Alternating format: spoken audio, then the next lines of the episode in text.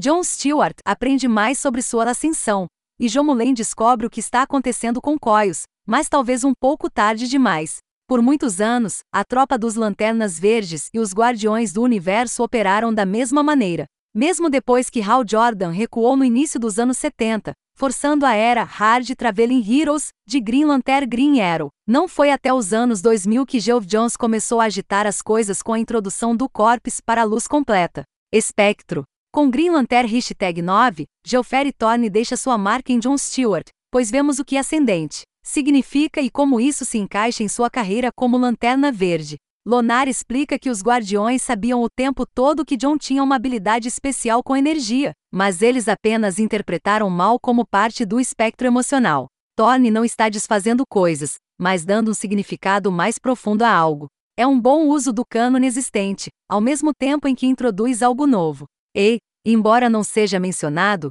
não se pode deixar de pensar na série Mosaic, que foi um enredo tão importante para John. Tom Haney nos dá um trabalho realmente dinâmico, ao mesmo tempo em que mostra uma intensidade íntima. Esperamos um ótimo visual de Mark Santucci na sessão Jomulen de Lanterna Verde, e a edição Hashtag 9 não é exceção. Desta vez ele é auxiliado e incentivado por Maria Laura Sanapo e parece ótimo. Como sempre, há um realismo especial nos rostos de Santucci, mas desta vez também temos uma paisagem muito diferente, aparentemente mais baseada na fantasia do que na ficção científica. As cores de Michael Atia nesta sequência são particularmente eficazes.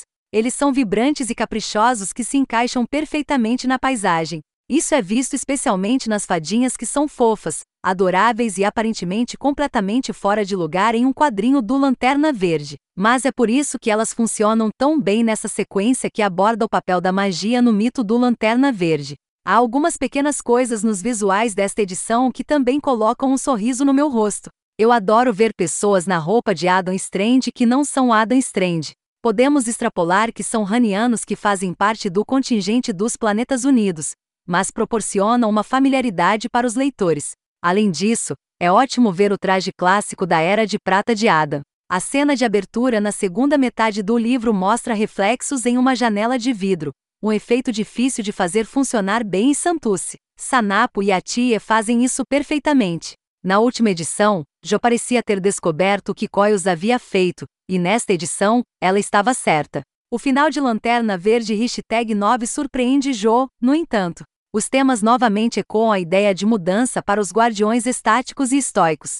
Há uma surpresa que Jo não pareceu pensar que é mostrada no painel final. Não vou estragar tudo, mas apenas digo que faz uso dos mitos estabelecidos do Lanterna Verde de uma maneira satisfatória. Esta série variou de muito boa a ótima e esta edição não é exceção.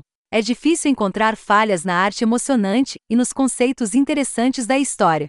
Ambas as histórias parecem estar se aproximando de algo rapidamente agora, e não se pode deixar de se perguntar se há um final chegando rapidamente e se as duas histórias se unirão. Não precisa necessariamente porque é tão eficaz ter duas histórias separadas que utilizam os personagens e conceitos de maneiras diferentes, enquanto ambos sentem que fazem parte de um todo maior. Parece um clichê, mas você realmente não deveria perder esse quadrinho, pois a equipe criativa está arrasando mês após mês.